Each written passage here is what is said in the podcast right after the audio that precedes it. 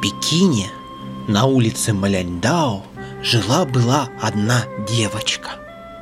Однажды утром мама, собираясь на работу, сказала ей «Не скучай, делай что хочешь, только не трогай большой блин Бавана и старый-старый исинский чайник. Это опасно!»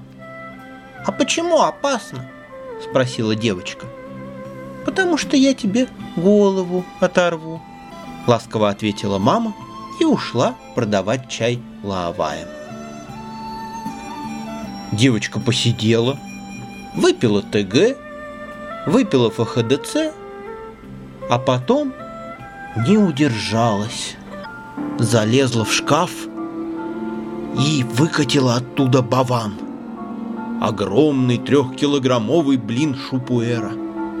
И тут вдруг, само собой, включилось китайское народное радио.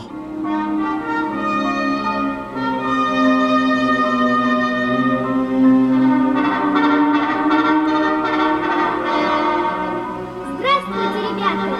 Слушайте пионерскую зорьку.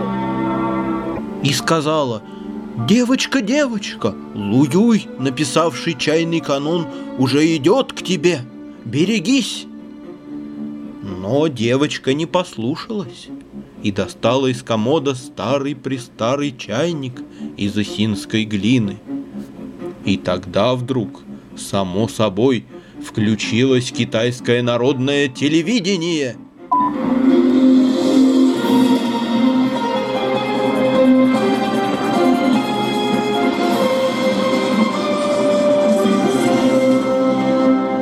И сказала, девочка, девочка, император Цянь Лун, оставивший престол из-за того, что ему вовремя не подали чай, уже идет к тебе, берегись.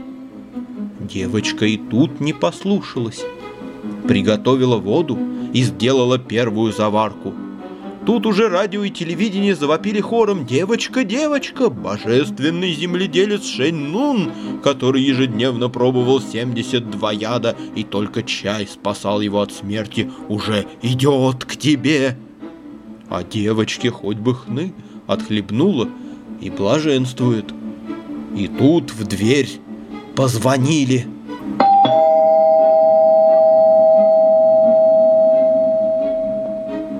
«Нифига себе!» — думает девочка. «У нас и звонка-то нет. Не буду открывать». И допила чашку до конца. И тут, само собой, распахнулось окно, и в квартиру влетела огромная черная лакированная чебань на колесиках.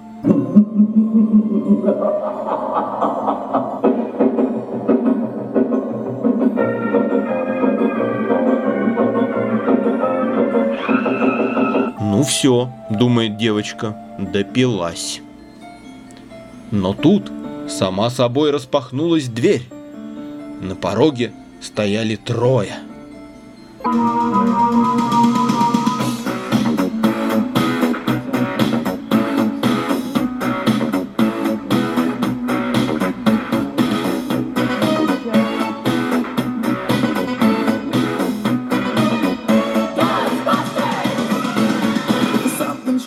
Бронислав Брониславович Виногродский, придумавший русскую культуру китайского чая, с тибетским колокольчиком в руках, это в него он и звонил. И два жителя Уишани, Илья Бадуров и Сергей Кашеверов, Хризалит. «Ух ты, мой любимый Баван!» — воскликнул Илья. «И чебань на колесиках! Мне такую же в Тагиле по спецзаказу делали!»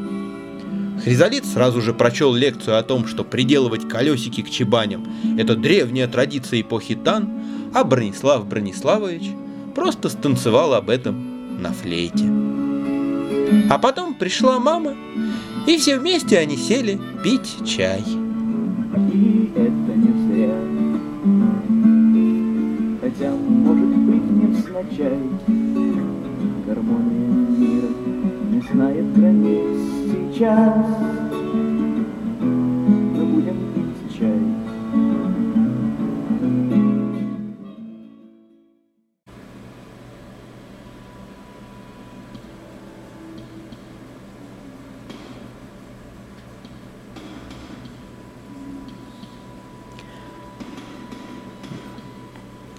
Доброй ночи, дорогие мои детишечки. Друзья. В эфире чайное радио по РФМ. И по просьбам наших слушателей в эту ненастную ночь мы будем говорить о таинственных историях, связанных с чаем. Несколько тысяч лет назад чай был одной из множества лекарственных трав. Когда выяснилось, что вокруг употребления чая формируется изысканная культура, он превратился в церемониальный напиток аристократов. А когда обнаружилось, что пользу и удовольствие от чая легко получают и простолюдины, чай, наконец, вошел в повседневный и массовый обиход. Но чай вряд ли стал бы самым популярным напитком на нашей планете, не будь в нем еще и некоего духа, или, как говорят джедаи племени Яки, силы. Как для иконы художественные достоинства не самое главное, так и многие любители чая ценят в чае не только и не столько вкус и аромат, сколько нечто более тонкое, простое, но трудно выразимое словами. При этом чай не обладает выдающимися психотропными свойствами. Он не создает особые неестественные состояния, а лишь помогает обратить внимание на те обыкновенные, чудесные вещи, которые мы не всегда замечаем. Именно поэтому о чае говорят, что он опьяняет своей трезвостью и открывает для вас лучший мир, никуда вас при этом не уводя. О мистике говорить непросто. С одной стороны, нам достался неожиданно суровый 21 век, в котором астрономию из школьной программы вытесняют основы религиозной культуры, а число эзотерических клубов и кружков тибетской вышивки скоро сравнится с числом рюмочных и аптек.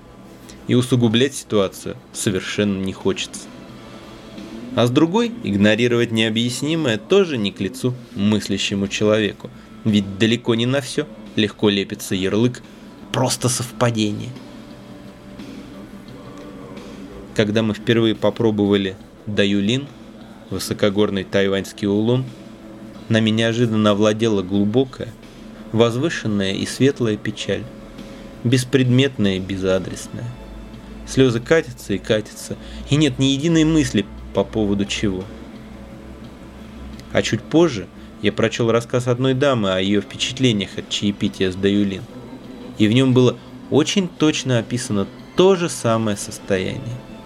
Совпадение?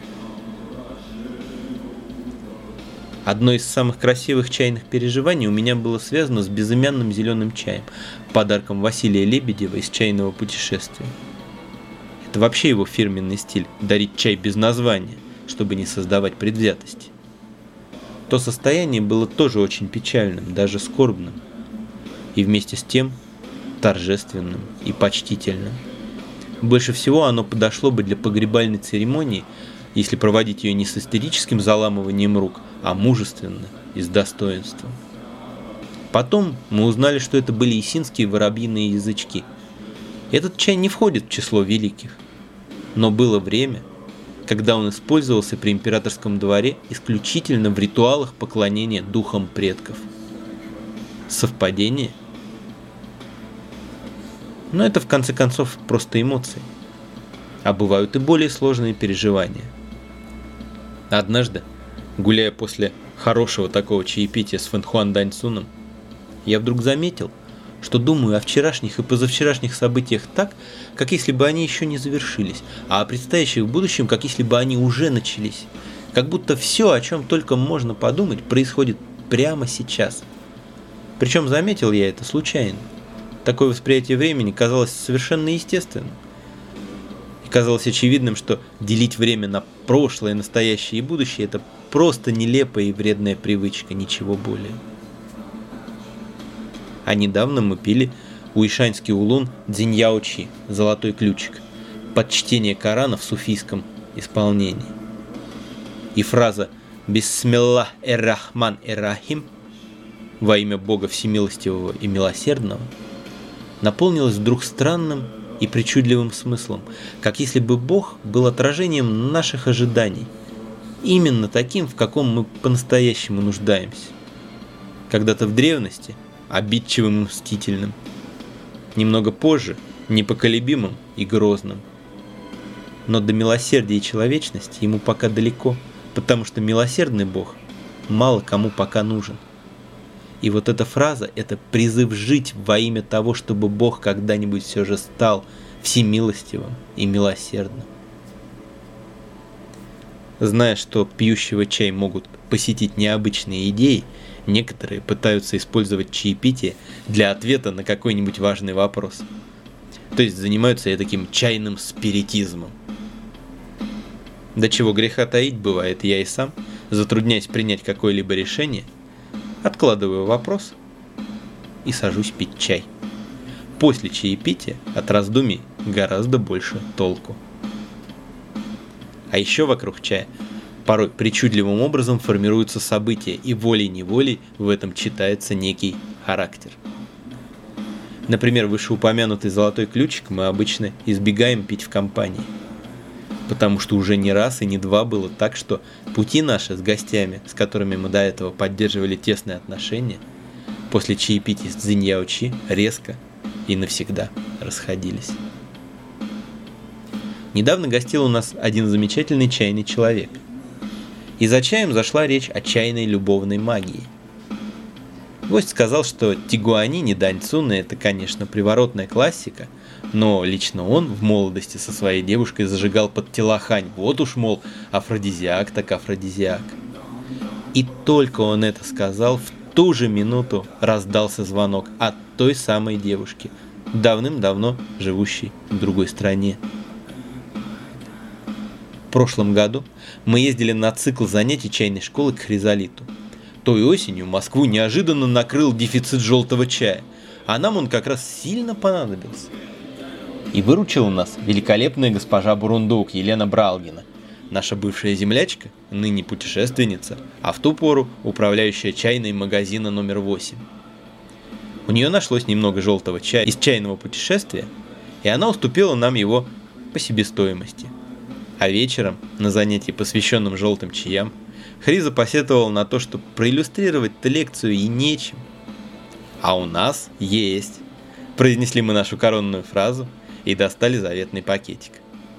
«Так это же наш», – удивился Хриза. «Ну да», – кивнули мы и вернули ему чай по себестоимости. Круг замкнулся. В эпоху Сун изысканность чайного действия была доведена до абсурда, и чай уже и не пили, а только любовались узорами на чайной пене. А у нас вот был чайный бизнес по-сунски. Трое чайных людей продали друг другу по кругу один и тот же чай по одной и той же цене и насладились красотой этого действия что приоткрывает завесу тайны над тем, почему желтый чай долгое время не покидал пределов Китая. Лет 12 или 13 назад в экваторе, что на улице Куколкина 1, а надо сказать, что в ту пору развесной чай можно было найти не на каждом углу, как сейчас, а лишь в двух-трех магазинах в городе, а чайных клубов не было и в помине. Так вот, тогда в экваторе продавался странный зеленый чай – он назывался сосновые иглы и выглядел как ровные, тонкие, практически прямые иглы сине-черного цвета, хотя в разваре становился светло-зеленым. Но еще более необычным и ни на что не похожим был его вкус. В нем было что-то кисло-сладкое, что-то экзотически цветочное. В общем, запоминается хорошо, а описать довольно трудно. Стоил он 220 рублей за 100 граммов. Не так уж мало по тем временам, но и не очень много. А некоторое время спустя он исчез. Я немного подождал и поинтересовался, не будет ли еще. И никто из продавцов так и не смог вспомнить, о каком чае же я говорю. Я долго не мог понять, что же так напоминает мне появившийся несколько лет назад фиолетовый шен, а потом дошло. Те самые сосновые иглы. Может ли такое быть? Конечно, нет. 12 лет назад о пурпурном шене слышали только специалисты. Рассыпной фиолетовый пуэр и сейчас пока что редкость. А уж зеленый чай из пурпурного сырья я вообще еще не видел. А уж в Воронеже в скромной лавке за 220 рублей. И тем не менее, это был именно он. Сталкиваясь с такими вещами, начинаешь более серьезно относиться, ну, например, к легендам о происхождении сортов чая. Впрочем, часть из них и так основана на исторических фактах, разве что немного приукрашенных. Но даже если взять, скажем, легенду о происхождении тигуанинь, в ней рассказывается об одиноком чаеводе, жившем рядом с заброшенной часовней, посвященной Бодхисаттве Гуанинь. Он поддерживал там порядок, ежедневно украшал статую Гуанинь цветами и подносил ей чашку чая. И вот однажды Гуанинь явилась ему в сновидении и сказал, что хочет отблагодарить его, и описала место, где находится подарок. Отправившись туда на утро, он обнаружил великолепный чайный куст. Он бережно пересадил куст и, размножив его, создал сорт, который назвал железная гуанинь, за необыкновенно плотные и тяжелые листья. Так вот это, по-моему, вполне реалистичная история. Кстати, мне встречалась эзотерическая классификация чаев не по технологии производства, а по их энергетике. Так вот, она начиналась с деления на тигуанинь и все остальные. Якобы тигуанинь, будучи посвящена просветленной сущности, не только вызывает чайные состояния, но и служит, или по крайней мере может послужить, ключом к пространству самой гуанинь. Ну так это или нет, но в тигуанинь, конечно, много силы. У меня два романа и один брак начались именно с чаепития с Тигуанинь. Вообще, чайная мистика – неисчерпаемая тема, и мы не раз еще к ней вернемся. А сегодня напоследок давайте послушаем магический вокал Эндрю Элдрича, всю жизнь перебиравшего участников своей группы как алхимик редкие компоненты, создавая простое и чарующее звучание. Итак, Sisters of Mercy – Vision Things. Доброй ночи вам, друзья.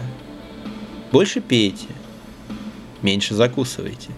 Это лучшее средство от самомнения и поверхностного атеизма, как сказал классик. И побольше вам чайных чудес.